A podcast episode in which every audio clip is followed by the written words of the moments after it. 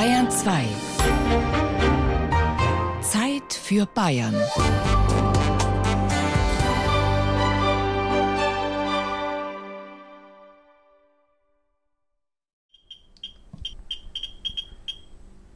Ist das ein Geigerzähler? Das ist ein Geigerzähler. Du wirst in meiner Sammlung nicht mehr viel Uranmineralien finden. Ich hatte früher viel mehr, habe das Zeug als Bub schon kistenweise gesammelt. Uranozirtzite, Uranophan, alles Mögliche. Äh, Welsendorfit. Ja, in den 60er Jahren ist man dann langsam vorsichtiger geworden. In den 70er Jahren hat man langsam gewusst, was das bedeutet, Uran und Radioaktivität. Aber ich habe so viel gehabt, dass in unserer Wohnung eine wahnsinnige Strahlung schon zu messen war. Es wird praktisch hörbar gemacht, dieser Zerfall des radioaktiven. Beim, beim Zerfall werden Gamma-Quanten frei und die verursachen in dem Zellrohr einen elektrischen Impuls. Und das schwarze Teil, was das ist, das ist die Pechblende, was gesucht worden ist. Also das ist das Haupterz. Das hört man ja dann, dann pfeift es volle Bulle.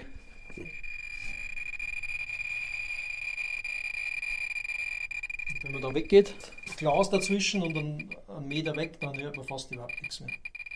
Wenn es also so, so ein Batzen äh, richtig als aufbereitetes Uran da liegen hättest, was schon mal aktiviert worden ist, dann äh, hättest du auf jeden Fall ein Problem hier. Wo.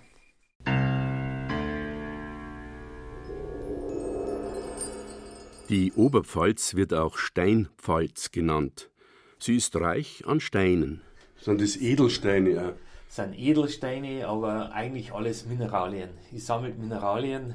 Wir Oberpfälzer sagen Stor und wir sagen auch nicht Mineraliensammler, wir sagen auch nicht wie die im Gebirge Strahler, sondern wir sind Storklopfer, Storsammler. Und die schönsten Steine für mich sind immer die, die ich selber gefunden habe. Der Hannes Burdak ist Lehrer im Ruhestand und Mineralien, Entschuldigung, Steinsammler aus Leidenschaft. Die mit Steinen gefüllten Vitrinen in seinem Kellergeschoss zeugen davon. Er hat sich seine kindliche Freude am Sammeln bewahrt und sie im Laufe der Zeit ergänzt durch ein profundes Wissen über seine Sammelobjekte, seine Storner. Ja, Wahnsinn. Jetzt schau mal her, was hier in den zwei großen Vitrinen siehst. Diese Riesensteine, auch die Amethyste, die Fluorite, die Schwerspat, Barite, das kommt alles aus der Oberpfalz. Ah, gibt ja wirklich alle Farben, gell? Dunkelrot, Alle Farben, Rot, alle Formen. grün. Der Flussspat geht von weiß, farblos, bis schwarz, alle Farben, die du dir vorstellen kannst. Und das kommt, das meiste, was da drin ist, aus äh, der Oberpfalz, aus Wölsendorf, aus dem Wölsendorfer Revier, aus Stullen, wobei die meisten da drin natürlich aus dem Stollen sind, oft bis zu 200, 300 Meter tief. Und einige davon aber sind tatsächlich auch von der Oberfläche. Die große Stufe da unten, Flussspat, Quarz und Schwerspat, die kommt direkt vom Nahbranken, also neben der Autobahn. Bei Wölsendorf, wo man an der Nah vorbeifährt. Zwischen Schwarzenfeld und Richtig. Nachtburg. So viel habe ich jetzt kapiert. Mineralien sammeln ist eine Tätigkeit, bei der man ganz schön dreckig werden kann. Und Flussspat dient zur Gewinnung von Fluorid. Ich weiß nur, dass in der Zahnpasta Fluor drin ist.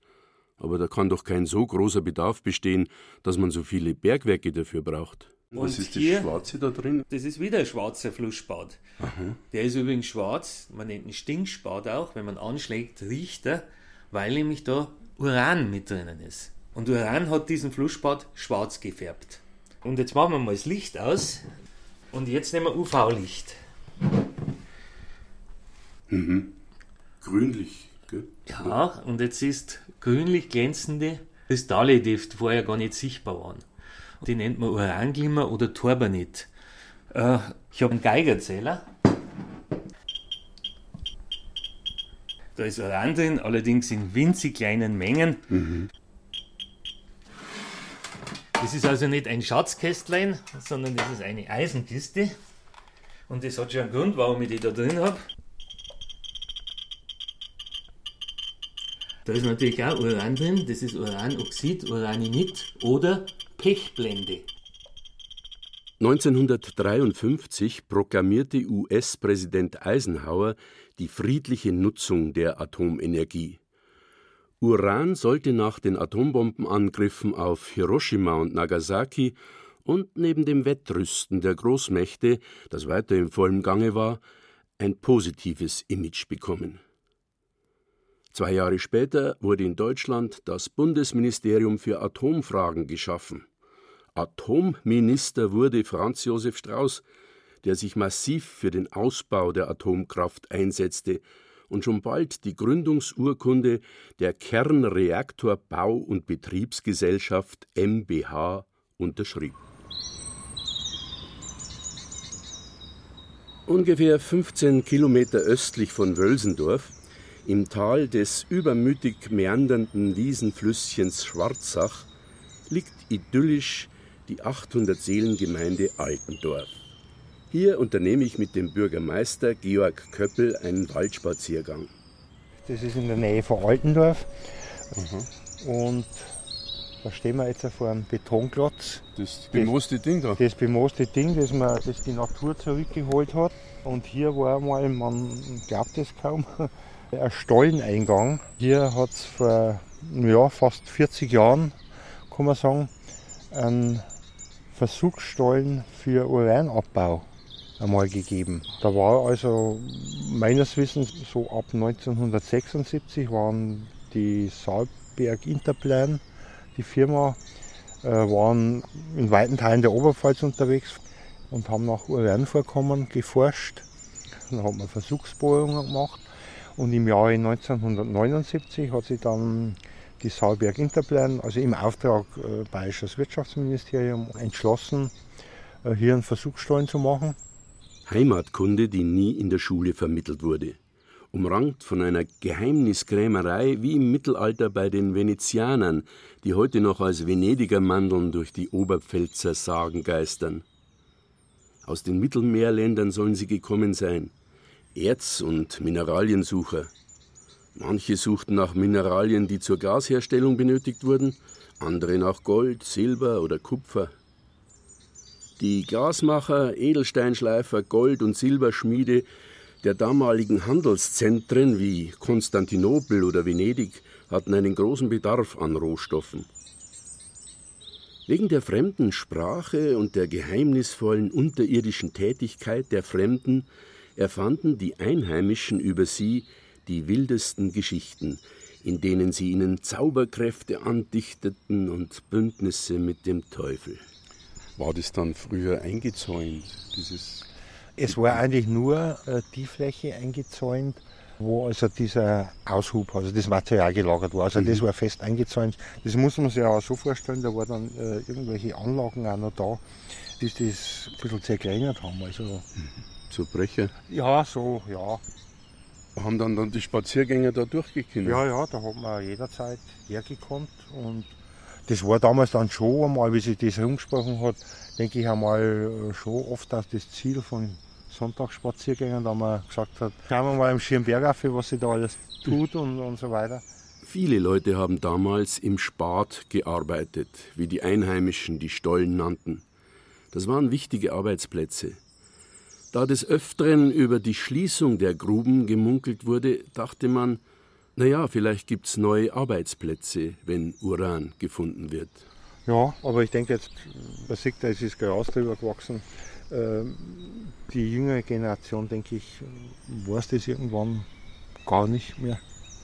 Es wird dann ja viel darüber gesprochen, es ist halt abgehakt. Und es ist im Grunde wie so ein alter Grabstein. Ja, ja. da ist die Uranzukunft von Altendorf beerdigt. So ungefähr kann man sagen, ja. ja.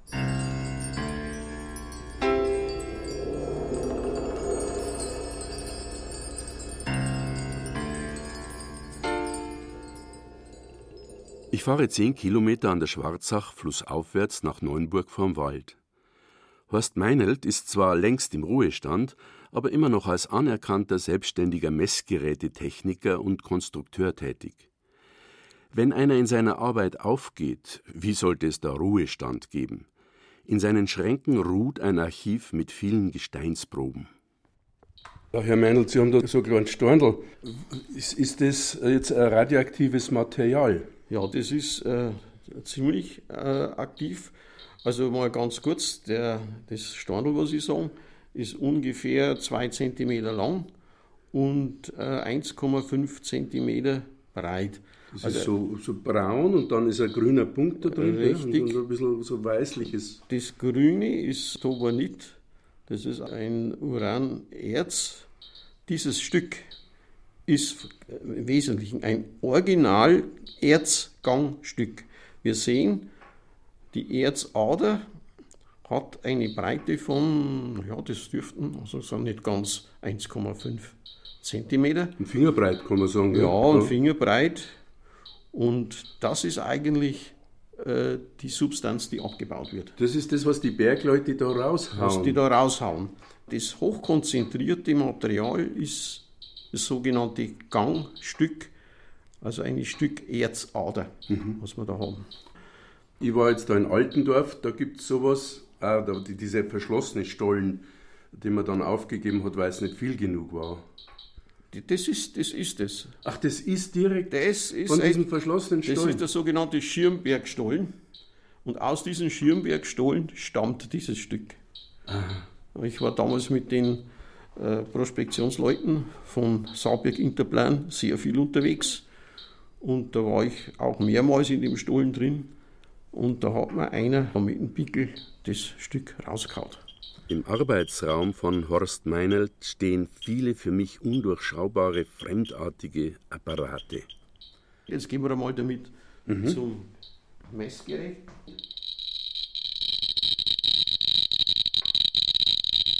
Jetzt ist natürlich der Zeiger schon auf Endausschlag. Der kann gar nicht mehr weiter, der Zeiger. Gell? Das ist also sehr, sehr stark strahlend. Der Zeiger ist ja nur so äh, optische Anzeige, aber jetzt kommt es wirklich schon an die Grenze.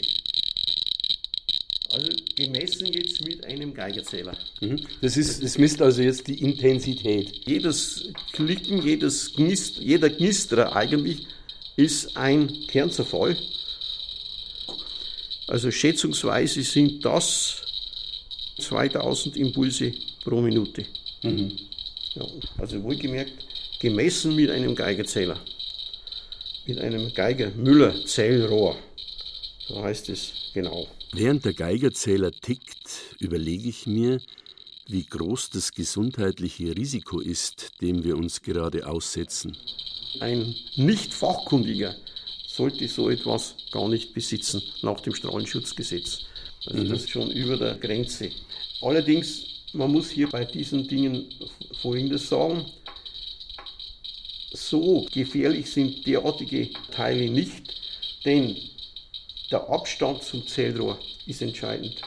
Die Probe, jetzt habe ich sie 20 cm vom Zellrohr entfernt, also gute 20 cm. Und Sie merken, die Zellrate geht gewaltig zurück. Also das heißt, es ist ein Punktstrahler und man kann sich durch Entfernung von dieser Strahlenquelle schützen. Wäre es ein großflächiges Objekt, dann wäre es schon kritischer.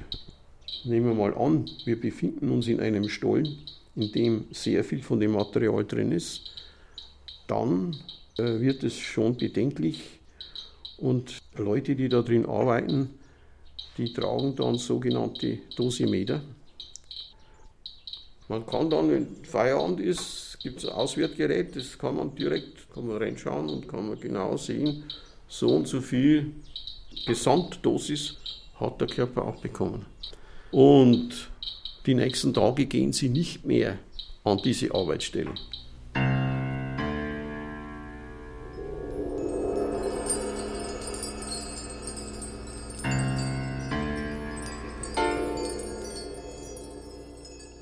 Die Uransucher der Gewerkschaft Brunhilde, die Venezianer des 20. Jahrhunderts, fanden Uranerz in der nördlichen Oberpfalz nahe bei Mehring, dort wo schon im Mittelalter nach Kupfer und Silber gegraben wurde. Der Sage nach soll in dieser Gegend auch die reiche Tillenstadt gestanden haben, die wegen der moralischen Verkommenheit ihrer Bewohner im Erdboden versunken ist. In Mehring, direkt an der tschechischen Grenze, lebt der Mineraliensammler Ferdl Wagner. Er hat für seine vielen Steine sogar ein Museum gebaut. Bei uns hier auf der Oberpfälzer Felder findet man kleine Kristalle, Quarzkristalle, Granaten und solche Sachen und das hat mich halt als Kind schon inspiriert. Wie alt bist du da gewesen? Äh, sieben Jahre beim Kartoffelgraben. Ich habe da mehr auf die Steine geachtet als mehr auf die Kartoffeln.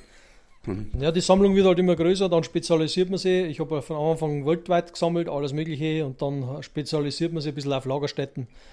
Es gibt halt welche, die sammeln nur Flussspäte, die anderen sammeln nur Quarze oder nur regional Oberpfalz äh, oder Fichtelgebirge nur. Also es gibt halt verschiedene Sammler. Der Ferdl Wagner hatte prominente Vorgänger beim Steinesammeln in dieser Gegend. Der Goethe sammelte in der Nähe von Neu-Albenreuth. Auch er hätte ein Museum eröffnen können. Am Ende seines Lebens nannte er 18.000 Sammelstücke sein eigen. Es ist ein Wahnsinn, wenn man da durchgeht. Also es gibt zwei, die schauen aus wie Korallen. Die, die, schauen aus wie angemalt, da, das, das ist grün, blau. Das ist ein Kupfermineralien, das hintere, was du siehst, die Nadeln da, das ist Gips. Kommen da Wissenschaftler dann auch her? Ja, es sind auch Geologen hier. Aha. Ich habe Geologen da, dann habe ich Schulklassen hier, dann haben wir Kindergartenkinder, ich mache auch Kinderferienprogramm. Was arbeitest du? Ich bin Steinmetz. Steinmetz, ja, das ist verwandt. Ja. Ich habe mein Hobby und Beruf zusammen gemacht. Als man die Bedeutung des Urans für die Energiewirtschaft erkannt hatte, glaubte man, eine unerschöpfliche Energiequelle gefunden zu haben. Franz Josef Strauß vergab die Schürfrechte im Fichtelgebirge und in der Oberpfalz unter anderem an die Gewerkschaft Brunhilde und an die Bayerische Braunkohleindustrie AG BBI in Wackersdorf. So ein Uranmetall, wenn es aufbereitet ist, ist er noch nicht beschossen worden. Also der Kernprozess ist noch nicht aktiviert. Wo. Also der wird. Erst einmal, wenn das Ding in, in Gang, wenn die Elektroden drauf, wenn die Spaltung losgeht, wo dann, jetzt, mhm. dann ist der Prozess nicht mehr zum Aufhalten. Also der, da mussten halt eindämmen. Der Uran wird praktisch beschossen mit Elektronen. Elektroden, ja, und dann geht die Kernspaltung erst einmal los. Du hast halt die Strahlung da, Alpha, Beta, Gamma. Mhm. Radonentwicklung hast du halt Gas, wenn du also einen geschlossenen Raum hast, also Koller quasi in Granit. Mhm. Das, das sind halt Alpha-Strahler und das tust du in deine Lunge inhalieren. Also wenn das Radon zu hoch wird, dann entstehen halt dann auch wieder andere Krankheiten. Ne? Mhm. Schneeberger Krankheit und so Zeug sind ja bekannt. Was ist denn? Ne, das sind ja so Radon-Krankheiten. Das, weil das, das Schnee... Hautverätzungen, nee, die Lungen, Lungenkrebs, Kehlkopfkrebs, Speiseröhrenkrebs, also hauptsächlich Lungenkrebsarten sind das. Ja. Und äh, früher hat der Bergmann trocken gebohrt, da hat es halt dann äh, nicht bloß Staublunge gegeben, da hat es halt dann massenweise Krebs gegeben. Und diese Sachen, wenn du so ein Uranmineral anlangst, dann hast du halt die Hand mit so ganz kleinen, feinen Glimmer voll. Und wenn du jetzt da nur ein Wurstbrot isst oder Zigaretten rauchst, dann hast du das quasi im Körper, mhm. weil du bringst das irgendwo in deinen Kreislauf rein und wenn sie das irgendwo verkapseln kann, dann hast du halt irgendwo einen mhm. Tumor. Mhm. Im Landkreis Tirschenreuth wurden zwischen 1958 und 1982 die Gruben Höhenstein bei Poppenreuth und Wälderl bei Mehring erkundet und betrieben, allerdings mit magerer Rentabilität. Die Aufbereitung war hier in Mehring. Da ist das Erz hingefahren worden und ist mit Armerzlaugung, quasi mit Schwefelsäure, ist das aus dem Gestein rausgelaugt worden und dann über solche Filterpressen mit Cake, also das ist dann Yellow Cake, das ist so eine gelbe Substanz, was dann entsteht. Mhm. Das schimpft sich Yellow Cake und es wird dann zur Aufbereitung fahren, zur weiter Verarbeitung für Uran. Und was macht man da mit den Resten, mit dem, mit dem... Das ist alles wieder in so eine Deponie da hinten eingepackt worden, so. Sondermüll auf Deutsch gesagt, von der Rekultivierung. Und da darf man jetzt praktisch nicht mehr hin, oder? Doch, du kannst hin, das ist so abdeckt, das ist mit verschiedenen mhm. Schichten Lehm und äh, Gorodex abdeckt worden und oben ist grüne Wiese jetzt. Mhm. Und wie tief? Also Im Poppenreuth sind es bis 180 Meter und im Mehring waren es bis 320 Meter. Und am Döllen waren es 980 Meter. Also Dillon, das ist der höchste Berg von genau, Böhmerwald. Also da ist Mehringer Urangrube und keinen Kilometer daneben auf der tschechischen Seite war das tschechische Bergwerk. An der tschechischen Grenze hier sind lauter Urangruben bis Erzgebirge hoch. Mhm. Die haben für die Russen. Ja. Uran. Für den Frieden. Für den Frieden. Bergleute für den Frieden. da haben sie immer hingeschrieben gehabt, die tschechischen Bergwerke. Ja. Da haben sie ja damals gesprochen von Grün und Gold. Aber das hat sich dann sehr stark. Das ist dieses Leuchten bei genau. UV-Licht, grünes Gold. ja, das Uran ist so grün-gelb. Und da haben die Bergleute halt immer so gesagt, das ist das grüne Gold. Weil das weiß ich von meinem Schwiegervater, weil das immer gesagt hat. Wie haben die Leute das so empfunden da im Allgemeinen am Anfang? Also bei uns waren halt die Bergleute, was hier gearbeitet haben, die haben halt zur damaligen Zeit sehr gut verdient. Es waren auch ziemlich sehr viele Leute hier aus dem Ort, was da gearbeitet haben. Es waren auch aus dem Schwarzwald Leute, Bergleute hier. Aber die Leute, was hier im Bergwerk gearbeitet haben, haben auch sehr gut verdient und haben, auch, haben sie halt was leisten können, auf Deutsch gesagt. Zum Abbau selber ist er nie gekommen. Da Ach haben so. wir nur immer Versuchsstollen reingetrieben und haben Erzgänge gesucht und äh, die Konzentration vom Erz für das Labor in Ellweiler oben zur Analyse hat es Aber rentiert. da und in Mehring hat man das schon probiert, das aufzubereiten dann. nur die Schwacherze. 1982 titelte die Oberpfälzer Tageszeitung Der Neue Tag Ein strahlender Traum zerronnen. Das Ende des Uranbergbaus in ganz Ostbayern zeichnete sich ab. Der Weltmarktpreis für Uran war gefallen und die Vorräte in der Oberpfalz konnten nur mit einem enormen finanziellen Aufwand aufgearbeitet werden. Franz Josef Strauß hatte sich jedoch auf die Atomkraft festgelegt. Über Jahrzehnte hinweg bemühte er sich, sie durchzusetzen. In seiner Zeit als bayerischer Ministerpräsident änderte er seine Pläne und entschied sich für eine technische Lösung des Uranproblems, für eine industrielle Wiederaufbereitung abgebrannter Kernbrennstäbe in Wackersdorf und damit zumindest indirekt, so vermuteten Kenner der atomaren Aufrüstung, für den Zugang zu atomwaffenfähigem Material.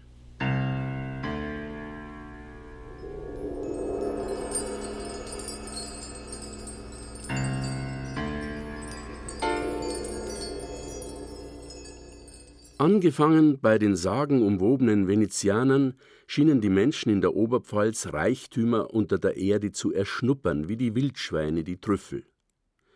Dem Goethe, dem Hannes Burdak, dem Ferdl Wagner und all den anderen Mineraliensuchern ging es freilich nie um Geld.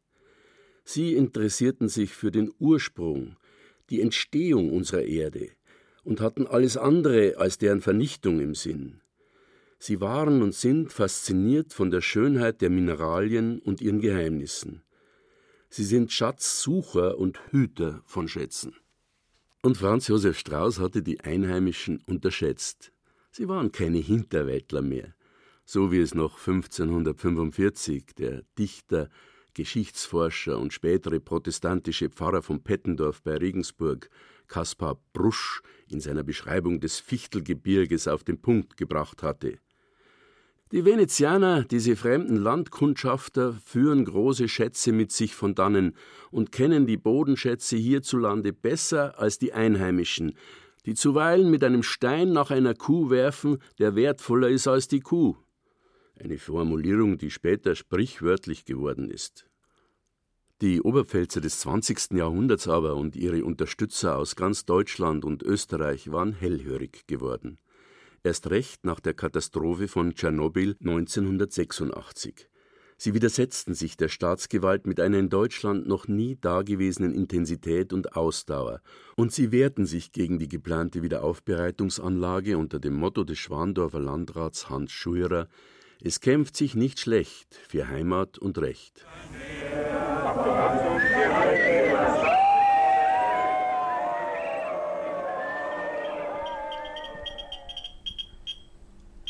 Heute ist man weltweit auf der Suche nach einem Endlager, in dem sich radioaktive Abfälle für Millionen von Jahren wegschließen lassen. Und auch hier ist die Steinpfalz im Gespräch. Die Endlagerung in Salzstöcken hat sich als Irrweg erwiesen. Ob nicht ein Endlager im Granit denkbar wäre? Mir fällt wieder ein, was mir der Hannes Burdak am Beginn meiner Reise erzählt hat. Wie geht denn er mit der Radioaktivität um, die sich in seinem Haus angesammelt hat? Torbanite, Uranozirtzite, Uranophan, alles Mögliche. Ich habe so viel gehabt, dass also in den Räumen eine wahnsinnige Strahlung schon zu messen war. Und wie ich das dann bewusst mitbekommen habe, was ich da eigentlich alles sammelt, habe ich mich dann schweren Herzens davon getrennt. Und dann habe ich diese Sachen einmal wirklich entsorgt. Mhm richtig entsorgt, wie es gehört. Ich habe es wieder im Boden eingegraben, dort wo es her war.